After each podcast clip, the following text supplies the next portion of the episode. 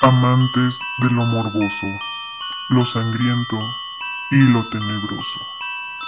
Sean bienvenidos a esta tierra santa, un terreno donde el horror, el crimen, el misterio y el folclor arrullan el eterno sueño de los muertos. Pero atormentan la vigilia de los vivos.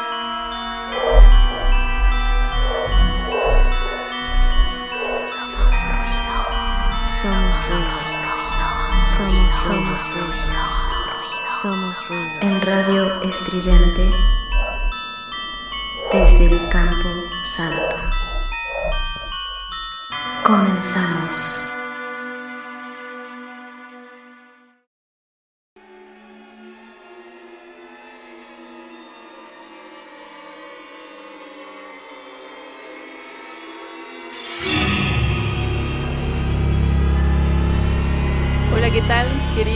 Amable y sádico público?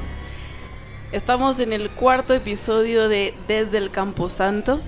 Yo soy Blue y me acompañan en mi lado izquierdo el producer Mr. Charles. ¿Cómo estás?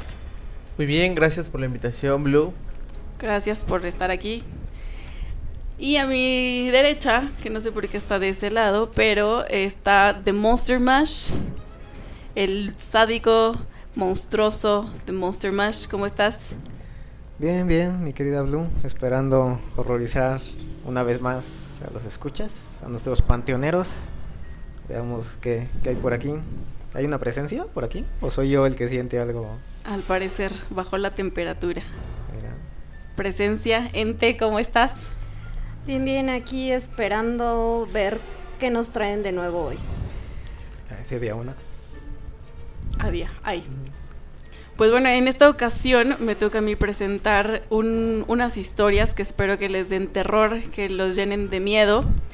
Y al final pues me dicen ustedes qué tal les pareció y, y de qué va, ¿vale? Va. La primera, les voy a pedir que imaginen que son jóvenes, que viven con su familia, que desde una posición medianamente acomodada. Saben esto porque cuentan con una cocinera y un cocinero, quienes cada domingo preparan un platillo particular.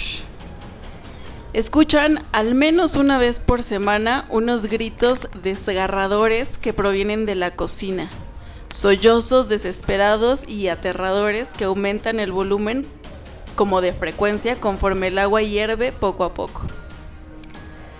A veces, desde su cuarto, los escuchan chillar. Las criaturas mm, mm, no mueren rápido. No es una muerte piadosa. Imaginen que de pronto voltean hacia la ventana y pueden ver los ojos de estas criaturas llorando, implorando misericordia. Imaginen que los mandan a comprar a estas criaturas, bueno, que los mandan al mercado para que compren a estas criaturas, porque se venden, se venden en el mercado como cualquier otro ingrediente. Pero ustedes no los compran, no compran nada, pues ya saben cuál será el, el futuro trágico y doloroso.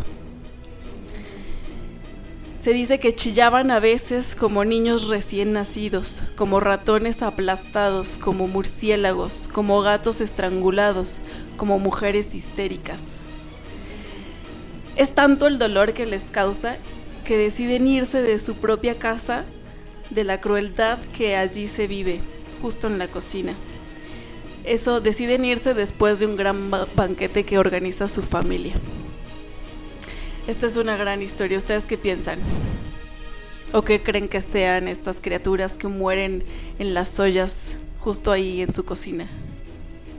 Pues, antes que nada, por lo que entendí, estamos hablando de Amparo Dávila. Me Me llegó, has spoilado. me llegó el cuento Alta Cocina. Es correcto. Es correcto. Es eh, un, un cuento de, de, las, de la nacida en Zacatecas, publicado en 2009. Sí, tienes toda la razón, has arruinado el programa. Bueno, muchas gracias. se ya se acabó el programa. eh, gracias por acompañarnos. Esto fue desde el Campo Santo. Gracias de Monster Mash. Ay, perdón, querer. No, no te creas. No, pero es que pues, si Amparo Dávila pues es una autora obligada para pues los amantes del terror. Toda esta onda, aparte pues mexicana, ¿no? Pues sí, sí tenemos que conocer de todo. No conozco toda la obra de Dávila, pero sí este cuento y otro que seguramente va a estar o tal vez trataremos más adelante. Pero pues a mí lo que me evoca principalmente es al principio canibalismo. Sí. Porque menciona que vas a que van a comer a ciertas criaturas que gritan, que ves sus ojos y toda esta onda. Sí. Pero a mí este cuento me causa ruido cuando mencionan que los puedes conseguir en el mercado por pues como si fuera Sí, en realidad dos, tres pesos, ¿no? Que- no quiero darles más información para que ustedes... Evidentemente Amparo Dávila se encarga de una mucho mejor redacción, de una mucho mejor... eh, relata, o sea, relata muchísimo mejor, así que los invito por favor a leer eh, Alta Cocina, es muy muy bueno, es un cuento muy muy bueno y bueno, yo solamente era como una, mm, un pequeño resumen para, para lograr interés en, este, en esta maravillosa autora, porque en realidad todos sus cuentos son, son increíbles, logran una Sí. atmósfera terrorífica. Sí, y es que aparte su su fuerte, al menos en este cuento y en otro más, es que no te especifica qué es de lo que están hablando. Te digo, por ejemplo, a mí lo que me evoca es primero a, a niños, ¿no? Que se los están comiendo. Después cuando te dice que los ve llorar o toda esta onda, se me figura como a langostas cuando las meten en agua hirviendo. Cuando dicen que supuestamente a lo mejor lo que se escucha no es el vaporcito de el agua, sino que es el llanto de las langostas. Entonces aquí me está diciendo o es humano o es animal. No sé qué sea, no sé. Nuestro producer o, o el ente que, que opinen. La verdad es que yo no había escuchado de esta autora. Mm, puedo decir que terminando este programa me voy a ir a buscar algunas de sus relatos, cuentos, no sé qué sea exactamente. Pero buena introducción. Y el, el cuento, el relato, ¿a qué te evocó? ¿Qué te imaginaste? Híjole, no sé. Ahí sí no, no me dio gran cosa que, que pensar, solo que en esa casa al menos se la pasaban entretenidos. Que no había un momento de aburrición en, en su vida. Sí, incluso comentan en el mismo cuento que, que hay fiestas, bueno, que cuando hay invitados especiales, pues el platillo fuerte son estas criaturas, que en realidad este es el secreto de, de la grandiosidad de, de Dávila, que, te, que nunca te dice qué es, que no sabes a lo que te enfrentas, que no sabes cuál es el miedo, a qué temerle, porque nunca o casi nunca lo describe. Esa es la grandiosidad de esta escritora mexicana. Sí, Me recuerda también al cuento La gallina degollada, me parece, de, de Quiroga. Quiroga. Que también por ahí tiene que ver algo de, de consumo, ¿no? Que ese cuento también va por ahí con la, con la cocina. Sí.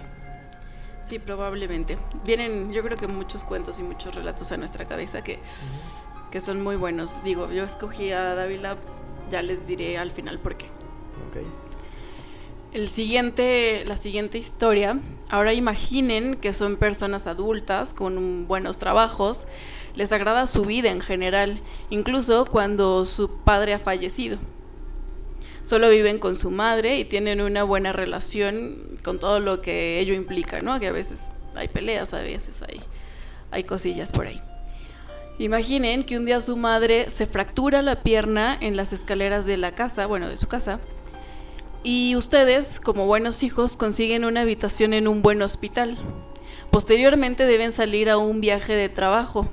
Pasan afuera mm, tres semanas, pero siempre tienen el reporte sobre la salud de su madre, que siempre es favorable respecto al progreso de su pierna. Sin embargo, también les comunican que en las noches eh, hay un cambio de temperatura y episodios nerviosos de la señora. Entonces ustedes se preocupan. Llegan de su viaje y ven a su madre un tanto demacrada porque tiene dificultades tanto como para dormir como para comer. Su madre no sabe bien cómo explicarles su aflicción, pero les cuenta que a diario en el espejo, en el espejo que tiene ella de frente en un ropero, hay algo que no la deja en paz. Pasan los días y esto continúa. En un afán por olvidar por- bueno, más bien como para aliviar y que su madre olvide un poco estas, estas situaciones, piden un cambio de enfermera porque a lo mejor piensan que la enfermera es la que la pone nerviosa o la que no la puede tratar bien, etcétera. Sin embargo, esto no hace ninguna diferencia y su madre continúa teniendo estos episodios de histeria, por decirlo así. Entonces, ustedes deciden mudarse al hospital, a la habitación del hospital donde está su madre. Y en la noche, ustedes ya bien nerviosos, son testigos de que cuando la enfermera va a darle la medicina a su mamá, el espejo no refleja la figura de Eudoviges, que es el nombre de la enfermera. El espejo está totalmente deshabitado y oscuro. Su madre grita horrorizada. Ustedes también lo están. Entonces resuelven tapar con una sábana el espejo. Parece funcionar ese simple acto. Pero, de pronto, bajo las sábanas que cubría el espejo, empezaron a transparentarse figuras sin formas, masas oscuras que se movían angustiosamente, pesadamente, como si se trataran en un esfuerzo desesperado de traspasar un mundo o el tiempo mismo. Entonces, sienten una oscura música dentro de ustedes mismos, una música dolorosa, como gemidos, o gritos del mundo que habían clausurado. Luego de unos minutos esto cesa. Llega la enfermera y le ponen sedantes a la señora, pero ustedes han visto o han vivido lo que su madre vive a diario. Entonces ya tienen conocimiento que no son episodios de histeria, que realmente el terror es tangible, que realmente ustedes han vivido en carne propia lo que llaman locura o histeria. ¿Qué creen que haya sido? Pues hay un ente, definitivamente un ente, un demonio. Pues a mí como que dividiría el cuento en tres partes, o al menos esto que nos leíste. En primera me, me evoca un exorcismo. Cuando mencionan que este el cuarto estaba frío, se verá todo muy Yo dije cambio de temperatura. Ah, bueno. Pero es que normalmente cuando hay demonios, sobre todo cuando se trata de un exorcismo, si es los cambios de temperatura hacen alusión a que justamente hay no un ente cualquiera, ¿eh? un sí, pues un demonio, digámoslo, y hablan de figuras, de figuras queriendo salir del espejo, de queriendo entrar en la habitación, o varios, ¿no? ¿no? No se sabe. En realidad, si quieren saber qué es o en qué culmina esta historia, tendrán que leer El espejo de la misma Amparo Dávila. Sí, porque, digo, o sea, Dávila no menciona, como dices, hay que meter temperatura, pero no te dice si es más o menos. Digo, por eso a mí a lo que me evoca primero es al cuarto de la película El Exorcista. Que normalmente, perdón, los cambios de temperatura, en el caso de los exorcismos, por ciertas experiencias propias que tengo, son hacia la baja, es decir, fríos. sí, sí, por supuesto. Te digo, este relato me evoca primero a esto, pero después también me evoca al vampirismo, a vampiros. Cuando dice que no se refleja en el espejo, pues una de las principales características de los vampiros es que no hay no se pueden ver en el espejo. Pero aquí se trata, o sea, no se refieren a la enfermera como, o sea, porque una vez que regresa a ponerle el sedante, ya se vuelve a reflejar, a lo mejor, no, bueno, más bien no lo mencioné, pero en realidad no es no es que la enfermera esté poseída, no es que la enfermera sea un vampiro, es algo mm, directamente con el espejo y con la mamá del protagonista del, del cuento.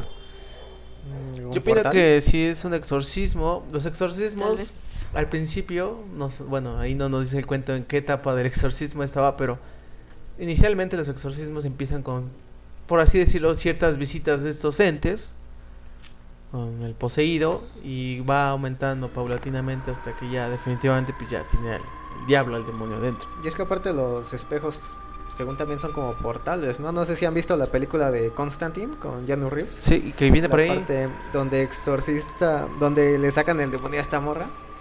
Para sacarlo, Constantine pide un espejo. Lo ponen arriba de la mujer. Y en el espejo no se refleja la mujer, sino el demonio, incluso creo que el infierno, ¿no? Lo que está yendo. Entonces, pues también a mí se me figura como un portal.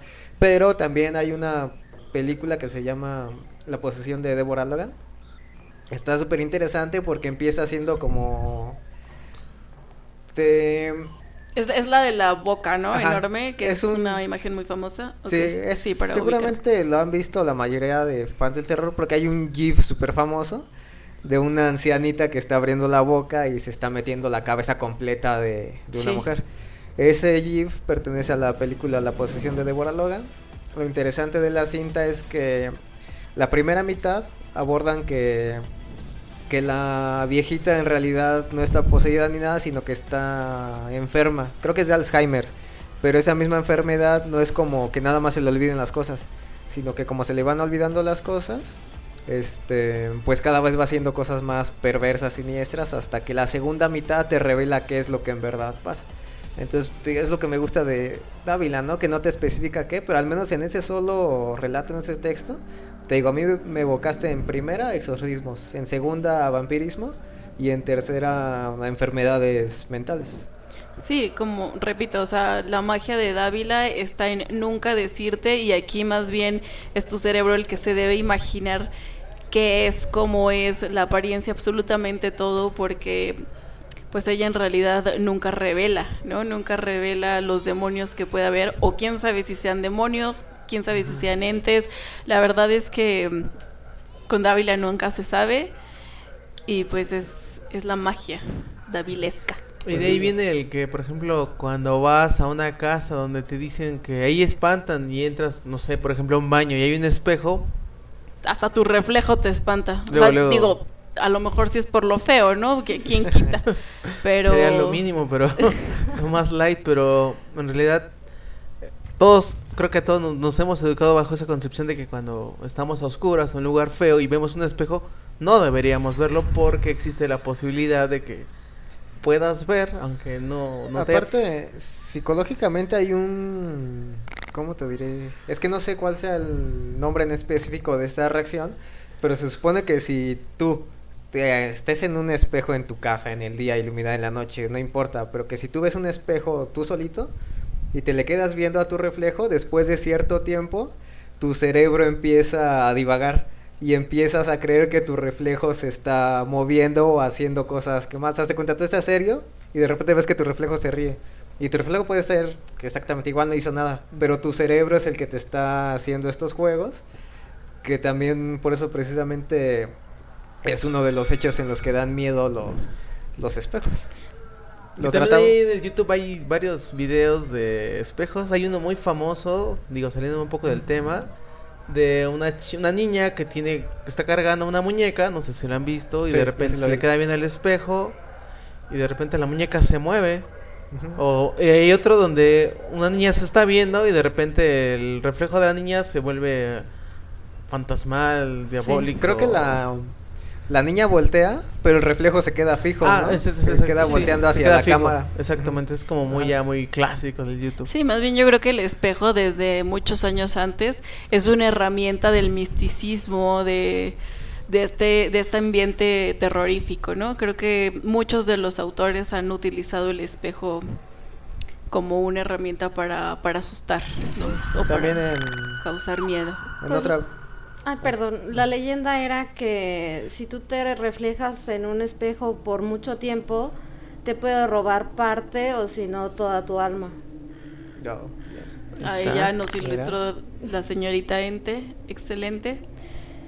Eh, sí, también me viene a la mente, no sé si han visto una serie, es reciente, creo que se llama, ay, se me fue el nombre, está en Netflix, es de unas llavecitas, Lock, Lock and Key. No, no, no, Es una... Luke No, no, es Locke como de. Es la trama es que va una familia, se muda en una nueva casa, pero en esta casa hay escondidas diferentes llaves. ¿Sí era esa la que decía sí, ah, sí, sí, es esa. Es mi pésimo entendimiento del inglés, perdón. Pero sí es esa.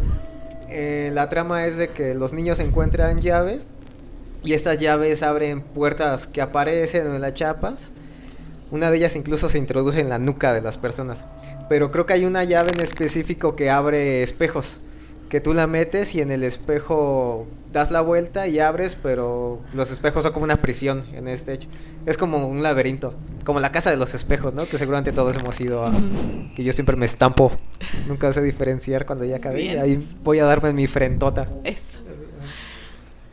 Pues no sé, yo creo que sí esconde algo, escépticos o no, pues sí de repente nos entra la duda de qué puede haber detrás del espejo. También hay un capítulo de Sabrina, Sabrina la de los 90, que es como Ah. la mala y la buena, perdón, es que yo crecí en los 90 y es un grandioso Ochentas. capítulo. Setentas, según sé. Setentas. Esas patas de gallo son de antes de Son, los son símbolo de tanto sonreír, no de edad. Son sonrisas de la Que piel. la vida te ha tratado bien. Y que ningún espejo te ha atacado. Pues quién sabe si sea la mala, la el que está ahorita es o la buena. El, el espejo es un símbolo de un portal más allá. Sea cual sea la película, vampiros, demonios, siempre el espejo es- siempre se ha visto como Sí. de que a través del espejo puede pues puede entrar cualquier ente. ¿Pero Sí, qué pasaba en ese capítulo de Sabrina? Yo no lo vi. Hay una buena y una mala Sabrina. La mala es la que está detrás del espejo y ofrece como sus servicios para aliviar un poco su estrés. Si no me equivoco, ¿no? Eh, corríjanme, público noventero. Ya no recuerdo bien. Y, y Millennials, al final, mi- exacto, millennials. Y al final, pues termina, Sabrina Buena termina descubriendo que en realidad quiere apoderarse de su vida, pero haciendo como malvadas, co- cosas malvadas. Ah, es que supongo que en un trasfondo, a lo mejor lo que te está dando a entender es que el espejo es un reflejo. O sea, tú te ves en un espejo y ves tu reflejo. A lo mejor el Sabrina era la buena, pero lo reflejo quiero pensar que es lo contrario. Por eso la Sabrina del espejo era mala, ¿no? A lo mejor si Sabrina en la vida real, fuera del espejo, hubiera sido mala, a lo mejor su reflejo hubiera sido bueno. Era algo contrario. Bar malo y el bar bueno. Me perdí un poquito, pero sí, probablemente tengas razón. Era lo contrario a lo que tú eres. Igual hay una. ¿Han visto la película de Va- Van Helsing? Con Hugh Jackman, el señor Wolverine. Wolverine. Y a veces, no sé si re- recuerden que la clave para pasar al mundo de Drácula era a través de un, un espejo también. Que hasta meten la mano y hay nievecita, ¿no? Y toda esta onda. Entonces sí supongo que la mitología del espejo pues va más allá de, de nada más ver si estás guapo o no para la fiesta, sino que sí hay... Más allá de la vanidad, ¿no? Sí. Ajá. El portal de otras O tal vez la vanidad interpretada como Oh, un símbolo de maldad, como los siete pecados capitales. La vanidad. Ah. Sería el símbolo de la vanidad del espejo. Hasta Es, está en el- de hecho. Sí, sí, sí, Está puede en ser. este mito griego, ¿no? ¿Cuál es el que se ve reflejado? en Narciso. su- Ándale. El que se ve reflejado y creo que queda. Creo que prefiere verse en lugar de comer, ¿no? Y toda esta onda y muere me, ahí parece, me parece que, ajá, que prefiere aventarse el risco. Por favor, corríjanme si alguien sabe más. ¿no? Bueno, si yo me estoy equivocando, capaz de que he crecido en una mentira. Él prefiere verse en el espejo y al verse se cae, ¿no? O sea, se cae y muere ahogado, pero él aún no sé si estaba consciente o, su, o si su vanidad se apoderaba de él tanto que, que no se dio cuenta que, que estaba en un riesgo y, y era un riesgo de muerte definitiva, ¿no? Entonces, ajá, eso sucede con el mito de Narciso. Corríjanme, corrijan mi ignorancia. Vamos a traer un experto de mitos grecolatinos en algún momento. Sí, es un buen comercial, ¿eh? Qué bueno que lo Ah, sí. mencionas. En algún momento tendremos a alguien, algún especialista Un ente, en religión especialista. grecolatina y por supuesto va a La tocar raíz del miedo. exactamente la raíz del miedo. Muy muy vieja. Eh, ¿Va a haber otro relato? ¿O s- Sí, claro. Ah, Hay un tercer y último relato le- que les cuento. Ahora, imagínense que su padre los obliga a dedicarse a la ciencia en vez de lo que a ustedes les gusta. Imagínense que son catalogados como científicos locos y en el intento de probar uno de sus inventos, llamado el rayo sirenizador, sirenizador, sale todo un poquito mal. Pues las ciudades se, se llenaron de pobres diablos y colas de pez. Bueno, con colas de pez en lugar de manos. Colas de pez en lugar de ojos. Colas de pez en lugar de narices, de narices. En lugar de espaldas, dientes, cerebros, cabellos, órganos de la generación, pero nunca en lugar de las dos piernas. Pues eso le pasó al doctor Cresipurson, personaje del mini cuento de Alberto Chimal, llamado Ciencia Ficción, también publicado en 2009. Alberto Chimal también es un, es un escritor de terror y ciencia ficción, nacido en Toluca el 12 de septiembre, que por ahí estamos por con su aniversario, bueno, con su cumpleaños, porque sigue vivo. El 12 de septiembre de 1970 tiene 49 años, está jovencito, es un polluelo y también tiene unos cuentos bastante, bastante interesantes entre lo cómico, lo absurdo y lo terrorífico. Imagínate a una persona caminando con ojos de cola de pescado, con orejas de cola de pescado. Está, está muy, muy loco, está muy interesante también su, su literatura. También los invito a leerlo. Y justo toqué el tema. ¿Cómo se llama? ¿Creci qué? El... Alberto Chimal. No, el, el, doctor, doctor Cressy Purson. También, o sea, estoy comentando un poco, pero no. El cuento es un poquito más extenso. O sea, yo solo estoy como parafraseando. Si quieren saber qué pasa, lean el, el cuento. Se llama, repito, Ciencia Ficción del 2009. Es este. Y justo estoy tocando dos autores mexicanos 100%. Uno de Toluca, la otra de Zacatecas. Porque estamos en el mes patrio. Ah, mira. Septiembre. Halloween y Día de Muertos vienen. Sí, no, ya, ya estamos, diría tu tía, ya terminando el año, ya se acabó el año, llegando septiembre. Este año que tuvo dos meses. Exacto. Entonces, qué mejor que tocando dos escritores 100% mexicanos para, pues, es que no solo existe Stephen King o Lovecraft, o que son grandiosos, o Poe, ¿no? Hay un montón, hay mexicanos y son súper talentosos y casi nos, de repente casi no se conocen. Bueno, yo a mi, a mi pues parecer. el Hollywood no los ha retomado. No, y estaría buenísimo que, que se echaran un...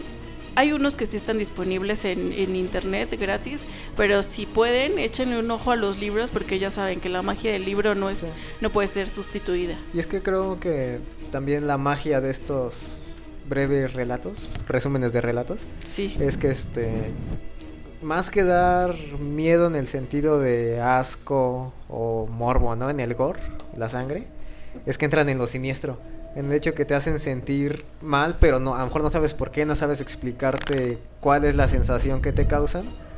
Y tú, creo que es lo que te da miedo, precisamente el no saber qué es exactamente lo que te incomoda, lo que te da miedo, es lo que peor te hace sentir. Y es lo que Dávila logra en sus cuentos. De Chimal no, no he leído tanto, tendré que miscuirme más. Pero creo que lo que él, como dice, es el hecho de imaginarme ojitos con las colas de pescado y todas esas ondas.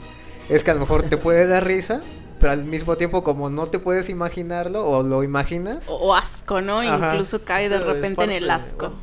sí. Me imagino así Así como cuando te picas el ojo y te papalotea el párpado, que toques así tantito la colita de pescado y se mueve, sí, no, ¿no? toda esta onda. Ok, pero vamos a ir a un corte comercial, me parece. Una cancioncita. Ok, y regresamos con otros temas.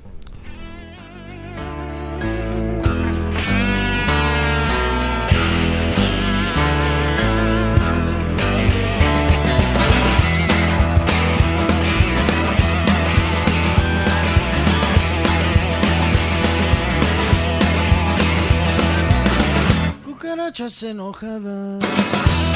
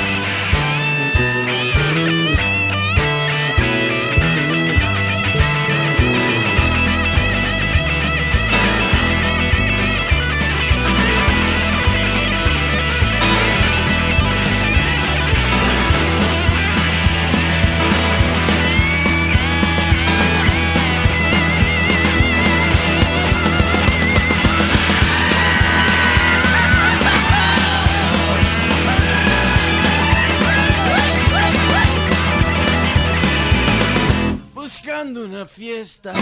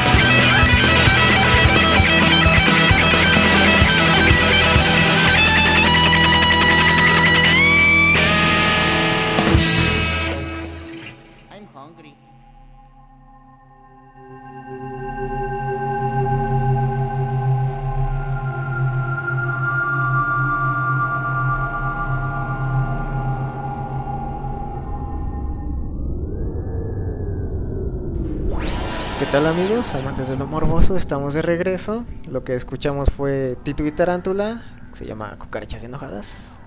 Eh, la canción como el programa pasado no es coincidencia, porque pues algo que vamos a intentar hacer en este programa es que tema del que hablemos, tema del que vamos a escuchar alguna canción. No exactamente sobre este tema, pero a lo mejor sí en referencia. Esta canción pues habla, o al menos el título hace referencia a un insecto, eso lo vamos a tratar más adelante. Pero pues ahorita sí quiero retomar un poco el primer relato, Alta Cocina, porque pues es de mis favoritos de Dávila.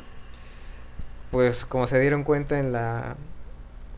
Tanto en lo, en lo que escuchamos de parte de Blue, como en el cuento nunca se especifica qué es lo que se está cocinando. Pero pues entonces aquí es lo que yo le pregunto a, a Lente, a Blue y a nuestro producer. Si fueran los que estuvieran comiendo ahí en primera, ¿qué se imaginan que sea lo que esté cocinando? Y en segunda, ¿qué es lo más raro que han comido ustedes en su vida? Como para que digan que eso tiene que ser peor que eso para que sea lo que Dávila describe. Pues bueno, yo en, realidad pues no, no me, o sea, me imagino como la carita, los ojitos tristes, pero no, no me puedo imaginar algo ya existente, o sea, es una criatura que no existe.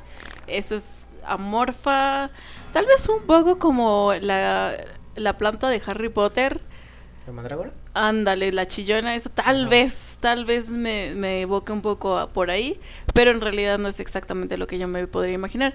Y respecto a qué es lo que he comido más raro, híjole, no, no he comido cosas muy raras, a excepción de alguna vez estuve viviendo en Puerto Escondido y en una comunidad eh, me fue una primera comunión, no me pregunten cómo llegué ahí, pero eh, nos dieron, nos dieron tortuga que Yo sé que es ilegal, yo sé, pero esta comunidad vive de eso, esta comunidad son pescadores, es gente humilde que su vaya como medio su, de vida, ¿eh? su exacto su comida de, de siempre de toda la vida ha sido la tortuga. O sea el problema empezó cuando ya había cazadores no de, de huevos. Ajá. pero esta comunidad des- desde siempre desde generaciones atrás han comido esto. Y pues ahí yo por qué no Blue ahí de chismosa como aquí pues fue a comer a una primera comunión y y pues comí tortuga eso es creo que lo más raro que que he comido tal vez conejo en un restaurante Ah, y pero es más fácil, ¿no? Todavía de exacto. conseguir. Y la tortuga que sabe. Los jumiles. No sé, apoyo, pero marino. A ver, sí, tiene este saborcito marino. No, no sabría ¿Salado? describirlo. ¿Algo así? Sí, como, como cuando respiras y inhalas y exhalas, ese saborcito como saladito a la hora de exhalar. No lo sé cómo describir. Era como, eh, ya estaba guisada, ¿no? En un Ajá. caldillo con chipotle, me parece, no recuerdo. Eh, Escobilla se llama la, la, la comunidad, por si alguien conoce, en Puerto Escondido. Saludos a todos los de Escobilla. Ojalá me estén escuchando. Nuestro producer, que es lo más raro que ha comido, o lo que se imaginaba que eran estas. Bueno, criaturas. primeramente, no sé si han tenido oportunidad de ir o de asistir al mercado de San Juan, aquí en la Ciudad de México. Ahí encuentras una variedad impresionante de carnes, de animales exóticos. Es que ahorita está cabrón, porque después de lo de One, o sea, ya dices, no, ya, no, otro pinche corona, ay, perdón, otro coronavirus Eh. o u otra cosa de esas, ya prefiero irme al pollito asado o Bueno, yo sí he probado, por ejemplo, El pollo la, de Kentucky de Ah, programa pasado. la- el pollo de. Kentucky. El pollo de Kentucky tú normalmente lo ves y se sabe rico, pero en realidad no se sabe. Hay muchas leyendas urbanas, ya hemos Sí. platicado sobre ello en el programa anterior, Exacto. de que no sabemos si realmente es un pollo o... O un Mira, animal mientras conocido. no tengan virus raros que provoquen un aislamiento de seis meses, adelante. Yo opino que, bueno, yo probé la, la carne de iguana, No me dijeron, nada me la dieron, sabe, es, es similar al sabor del pollo, pero un poco más seca. Y la probé y ya que había terminado, ¿te gustó la iguana? Sí fue de no, ma- pero bueno. y he probado lo que es la carne de cocodrilo, eso, bueno, una vez, mi papá vive, o, bueno, quiero pensar que todavía vive en Puerto Vallarta. Y allá la, la, la- Saludos también al señor. al señor Texas, así le dicen, allá en Puerto Vallarta. Este, probé la carne de cocodrilo, esa sí sabe un poco más dura. Es su más dura que incluso la carne normal que probamos de res o de puerco, sí es un poco más difícil de masticar. Y por supuesto también he probado los jumiles, he probado los caracoles. Y no, básicamente creo que ese es lo, más exótico a lo que he llegado. Tú, querida gente, ¿qué has probado? Probado, am, pues no sé si se considera exótico, pero los chapulines. Es Ah, una sí. comida o más bien botana típica mexicana. Creo que hasta prehispánica se podría decir. Eso, Sí, sí, ¿no? En claro. taquitos, no sé, como igual como botana, ¿no? Lo menciono. Con su chilito, su salsita. Sabe, tiene un sabor como tierroso, ¿no? Así es. y truena tiene- bien bonito en la boca.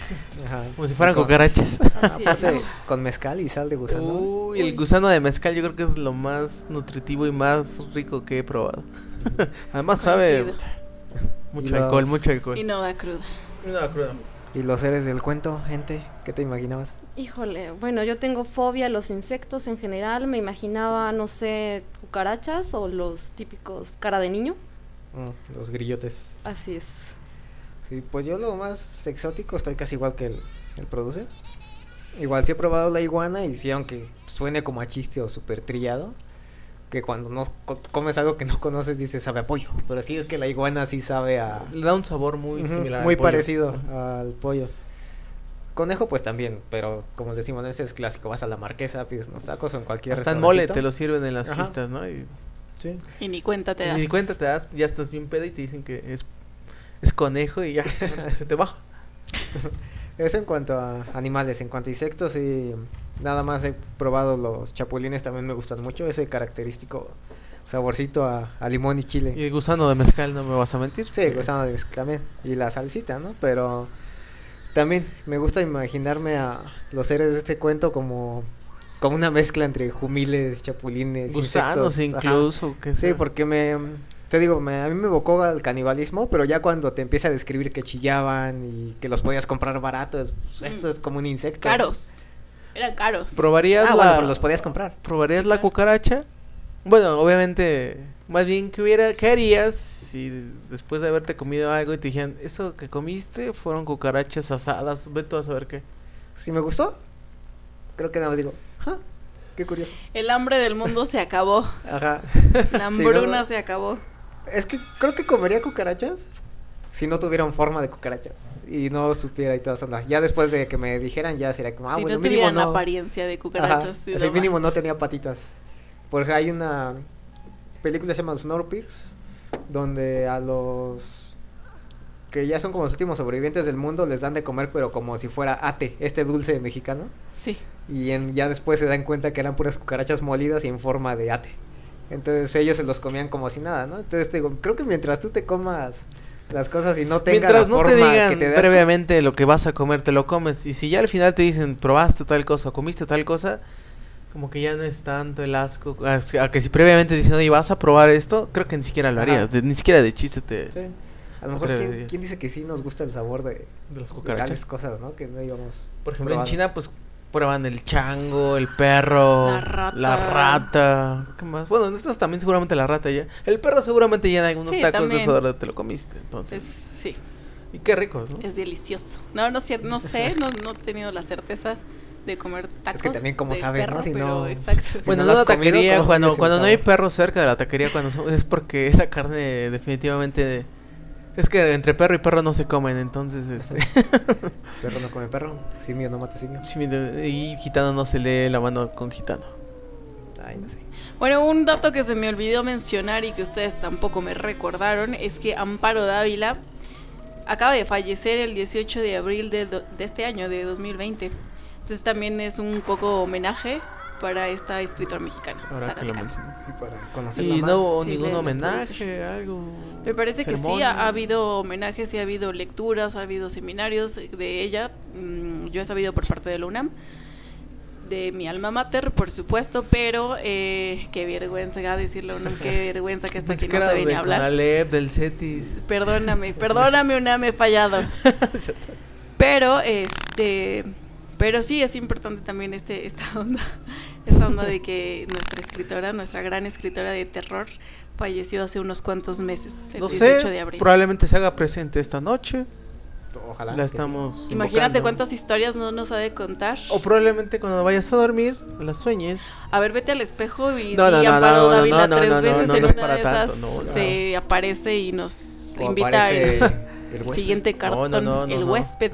El huésped, Que por favor. Precisamente por eso les preguntaba qué se imaginaban que eran estas criaturas, estas cositas que comían. Porque ahora vamos a hablar de El huésped, tal vez el cuento más famoso de Dávila. Si no lo conocían, igual voy a aplicar la de Blue, nada más picarlos y que ustedes les entre la curiosidad para, para leerlo. Pero como les digo, les preguntaba qué se imaginan que eran este, estos animales porque entonces ahorita van a tener una tarea más difícil que es intentar describirme a lo que ustedes creen que era el huésped. Entonces vamos a leer nada más algo del inicio. Empieza así. Dice, Nunca olvidaré el día en que vino a vivir con nosotros. Mi marido lo trajo al regreso de un viaje. Llevábamos entonces cerca de tres años de matrimonio. Teníamos dos niños y yo no era feliz. Representaba para mi marido algo así como un mueble, que se acostumbra uno a ver en determinado sitio, pero que no causa la menor impresión. Vivíamos en un pueblo pequeño, incomunicado y distante de la ciudad. Un pueblo casi muerto o a punto de desaparecer. No pude reprimir un grito de horror cuando lo vi por primera vez. Era lúgubre, siniestro, con grandes ojos amarillentos, casi redondos y sin parpadeo, que parecían penetrar a través de las cosas y de las personas. Mi vida desdichada se convirtió en un infierno. La misma noche de su llegada supliqué a mi marido que no me condenara a la tortura de su compañía. No podía resistirlo, me inspiraba desconfianza y horror. Es completamente inofensivo, dijo mi marido, mirándome con marcada indiferencia. Te acostumbrarás a su compañía, y si no lo consigues... No hubo manera de convencerlo de que se lo llevara. Se quedó en nuestra casa. No fui la única en sufrir con su presencia. Todos los de la casa, mis niños, la mujer que me ayudaba en los quehaceres, su hijito, sentíamos pavor de él. Solo mi marido gozaba teniéndolo allí. Desde el primer día mi marido le asignó el cuarto de la esquina. Era esta una pieza grande, pero húmeda y oscura. Por esos inconvenientes yo nunca la ocupaba. Sin embargo, él pareció sentirse contento con la habitación. Como era bastante oscura, se acomodaba a sus necesidades. Dormía hasta el oscurecer y nunca supe a qué hora se acostaba. Esos son algunos párrafos de el inicio del huésped, pero aquí creo que nos habla a grandes rasgos de una descripción o al menos ciertos rasgos de, de este, este humano, esta criatura. entidad, ¿no? Porque nunca esta- dice, nunca termina por revelar qué es. Entonces hasta ahí los voy a dejar con el cuento, ya si les interesa más pues lo leen, se llama El huésped, pero entonces ahora les pregunto a, a Blue, nuestra ente y el producer, ¿cómo se imaginaron o qué creen que era este famoso huésped? Pues bueno, no sé, o sea, creo que mm, el huésped, al no tener, al, al ser tan ambiguo, ese, o sea, cual- cualquier cosa y cualquier persona podría ser un huésped, ¿no? O sea, en realidad nunca termina de definir y nunca termina de describir. Me parece que en algún punto lo describe con ojos amarillentos, Amarillentos. amarillentos y grandes, una cosa así. Pero en realidad no te dice si es un animal o es un ser mm, humano o no sé, o sea, mm, yo me lo imagino como tal vez una un tipo de humo, porque aparte en, otra de las partes de este mismo cuento, que justamente, bien lo mencionas, es el más famoso de, de Dávila, eh, habla sobre el acecho que ella siente. Eh, se siente acechada por esta entidad, pero que se va corriendo rápido, que, que se escurre por, por los rincones de la casa, que va infundiendo el miedo ante los niños, ante la, a la, la chica que le ayuda a la limpieza. Entonces, no sé que tenga que ver- no sé su apariencia en realidad. Yo creo que cada quien tiene su forma de, de ver las cosas. Y pues sí, es una invitación a leerlo también. No sé qué piensen acá nuestros Y es que acompañantes. es como dices, ¿no? O sea, te menciona que eran unos ojos amarillentos, redondos. Que Eso a mí me evoca un animal, pero también hay ciertas enfermedades que como humanos, pues te ponen los ojos El hígado de amarillos, tanto ¿no? tomar, o- Titis. yo de Monster Mash te recomendaría que dejaras un poquito la bebida porque también te ponen los ojos amarillitos.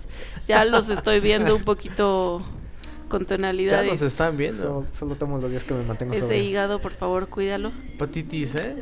Cirrosis. Ah, espero que no. Pero a ver, nuestro producer que se imaginaba a qué le evocó este ser, qué pensaba. Yo acá pensando bien mexicanote, pues está más o menos, ¿eh? No tan exacto, de acuerdo a lo que dijo Blue y lo que acabas de decir tú, el Nahual. El Nahual. No, bueno, es que sí, eh, a lo mejor era un ente que es parecido al Nahual que se transformaba en algún... tomaba figura de algún animal, como lo hemos mencionado. Quiso retomando un poquito lo del Nahual, saliéndome un poquito del tema, pero pues que yo sí estoy muy emparentado con esas leyendas, sobre todo por mi familia que es de Michoacán y sí me habla mucho que es muy frecuente ese tipo de transformaciones de humanos en animales, que bueno, que en realidad son brujos, se transforman en animales. Entonces ahorita que lo mencionan, creo que no, no nos alejamos. Bueno, yo pienso que podría ser, a lo mejor, eh, no, sí, sí podría ser un, un nahual. Sí, podría ser cualquier cosa en realidad, o sea, desde un nahual, un ente, un fantasma, una sombra, hasta un hijo ahí legítimo que haya tenido el marido y por ello su aceptación, no sé, podría ser cualquier cosa. Mi querida ente, ¿tú qué opinas? Yo me voy más a lo psicológico, a lo terrenal, por así decirlo. Yo estaría pensando en alguna frustración, en algún miedo, en algo que dejamos inconcluso, que siempre nos persigue, ¿no? O sea, e- es, algo que, que siempre está con nosotros y que entonces cada persona lo va a ver de una manera distinta, ¿no? De acuerdo a lo que haya dejado o no de hacer. Claro, es una perspectiva, perspectiva ¿Qué bastante era el doctor buena. Jekyll ¿no? Hyde? Sí, ¿Puede, podría ser? Sí, o hasta puede ya ser, hablando en algo más comercial, como decíamos hace rato, como comentaba Lujila, de la mandrágora de Harry Potter. Si no mal recuerdo, hay una película, no recuerdo cuál. Los libros no los vi, pero las películas sí vi. Pero recuerdo que hay una película donde los alumnos en la escuela creo que se enfrentan contra un monstruo que está en un armario. Y el armario toma la forma de, de sus miedos. Entonces, a lo mejor, como Desde decía. La perspectiva psicológica de Claro. nuestra invitada ente. Ajá. A lo Sí, mejor bueno, por ahí también van, ¿no? No era La algo... literatura marca Pues mucho. también eso. no te vayas tan lejos. Stephen King en It, en eso, todo, todo eso, el, mi- el, bueno, las formas, el hombre lobo, el payaso, eh, la momia que de repente aparece, pues significa todos los miedos que han tenido los niños o, o de adultos incluso, Ajá. ¿no? Refleja, o sea, son sus miedos, pero ya materializados exactamente en, formas diferentes, dependiendo Que de, de cada... hecho, Que creo que es la perspectiva de esos libros, de la literatura, más allá de que exista un monstruo como tal, es la perspectiva psicológica de los del- personajes. del susto, o El sea, va del susto al terror psicológico, como bien dijo la ente. Sí, y más que nada porque pues sí, lo que te da miedo es el hecho de que no sabes describirlo o afrontarlo. Porque incluso en este, hablando de Stephen King y de It, creo que me parece que también nuestra ente es súper fanática de... Por ahí nos, Sí. nos comentaron. Entonces a lo mejor nos puede eh, comentar algo, pero a mí lo que me gusta de It, si no han leído el libro, yo también ya lo leí hace mucho tiempo, esas, ese tabicote de 1500, 1800 es que páginas. Stephen King. es- Pero recuerdo que creo que todos evocamos o conocemos a, a, a Pennywise, a- al Pennywise, el Peneques, que era... Lo vemos en la película, en la miniserie de los 90, porque es una miniserie, no es una película. Lo vemos como... son dos. Hay una. No, ¿verdad? Sí, son. Ajá. Es una miniserie. Pero Bueno, en esa miniserie lo muestran como una araña.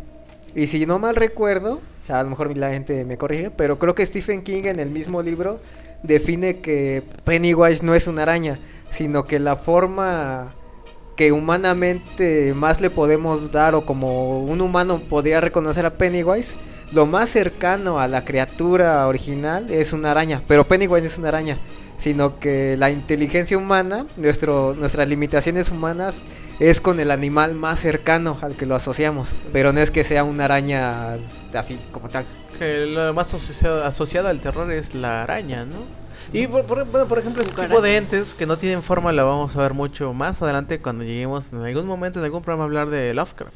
Ajá. Pero Sí. bueno, sí, por ahí va, creo Entonces, si era una el gran araña, pupilo de Lovecraft, o uno de los grandes pupilos, es Stephen King. Sí. Entonces por ahí va también su. Sí, muchas es una de sus inspiraciones fue, fue este autor. Sí, claramente am, eh, Stephen King menciona que nuestra capacidad em, nos impide ver realmente cómo era este ser, ya que él es uno de los seres que primero apareció a raíz de que surgió el universo y el mundo en sí. Entonces no tenemos esa suficiente visión para, para poder asociarlo a algo tangible. Entonces Ujú. es lo que más se acercaba. Sí, pero no, no es una araña, es lo que hay que aclarar, Eh, ¿no? no. Era lo más Hollywood cercano a... que dijo que era una araña, pero. ¿quién No, eh, Stephen King lo menciona, lo menciona en su libro, o sea, sí dice Sí, que, bueno, que- que se asemeja, pero no, o sea, no, no hay una forma como tal. O sea, que cada persona le va a dar su, su interpretación. Son de otros planetas, diría así. Lovecraft. Y Sí, porque de hecho, sí, pues. Pennywise eso es un extraterrestre, ¿no? Viene de otra Exacto. otro planeta, otra dimensión incluso. Ahí es como una entidad. Pero pues también hay que tomar en cuenta que pues una araña es un ser... No las pisen porque pobrecitos, pero visualmente pues sí que hay un montón de patas, de ojos, de pelos. Es algo que a lo mejor a la vista dices, ¿cómo es posible que exista un animal así? Entonces para que el Pennywise sea lo, lo más cercano a una araña es porque debe ser algo totalmente pues monstruoso, quiero pensar. Sí, tienes toda la razón. Ok. Sí, es una de las cosas que va en contra de la belleza establecida, ¿no? De las cosas llamadas feas. Ujú. Pobres arañas. Sí. Bueno, es que sí hay Ah, arañas. bueno, en, en las realidad a mí tarántulas, sí me sí. dan miedo, honestamente. El Sí, aspecto soy- de las tarántulas, sí. por ejemplo, sí es terrorífico. O sea, sí la ves peluda y sí como camina y la manera cautelosa de caminar y todo eso sí es... Sí, Sí, es, causa es terror. todo eh, lo sí. contrario a, la, a lo establecido como bello, como bello. Estéticamente. Mi queridísima Estéticamente, Lu. Exactamente. Ok, pues nadie me lo ha preguntado, pero lo voy a decir. Porque lo, a mí lo que me evoca el huésped, la imagen. No sé si han visto la película Mimic de Guillermo del Toro. Sí. Estas cucarachas enormes. Que era. La historia es que. Ajá. Que no me acuerdo si es Nueva York, Los Ángeles o Chicago. Seguramente no es ninguna de esas, me equivoqué. Pero. La cosa es que una de las ciudades en Estados Unidos empieza a sufrir una plaga de cucarachas. Entonces hay científicos que crean genéticamente a una cucarachota especial, un cucarachón. Le ponen Judas. Lo que hacen es que liberan esa cucaracha infectada de otro virus que va a empezar a matar a las otras cucarachas. Entonces así se va a acabar la plaga de, de estos bichitos en la ciudad. El problema es que estas cucarachas llamadas Judas, que son genéticamente modificadas, sobreviven. Entonces, después de muchos años de la plaga, se empieza a reportar desaparición de niños y de personas. Una Rosarito cualquiera. La Rosarito de la niña del metro caníbal. tocaremos en otro ya lo tocaremos después.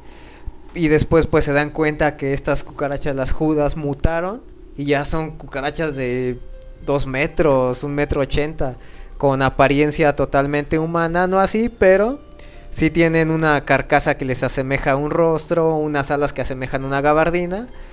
Creo yo que eso es como que lo más cercano a, al huésped, a lo- al menos personalmente, cuando leo el huésped me evocan ese tipo de, de bichos de, de Mimic de Guillermo del Toro. Una visión muy básica, me gusta más la, la visión de ustedes. ¿Habrá pero de sus mía. primeras películas de Guillermo del Toro? Sí, de Sí. sus primeras películas Su junto con Cronos y todo esto.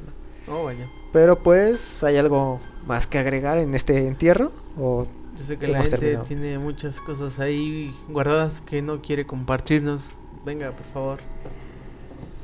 Bueno, o sea, por el momento creo que me quedaría con eso, eh, intentar buscar eh, más de los relatos de estos dos autores mexicanos que mencionaron. Es importante, ¿no? O sea, no hay que quedarnos con lo clásico, con lo que todo el mundo conoce. A mí se me hicieron interesantes las historias y, o sea, da para más a, a conocer del autor.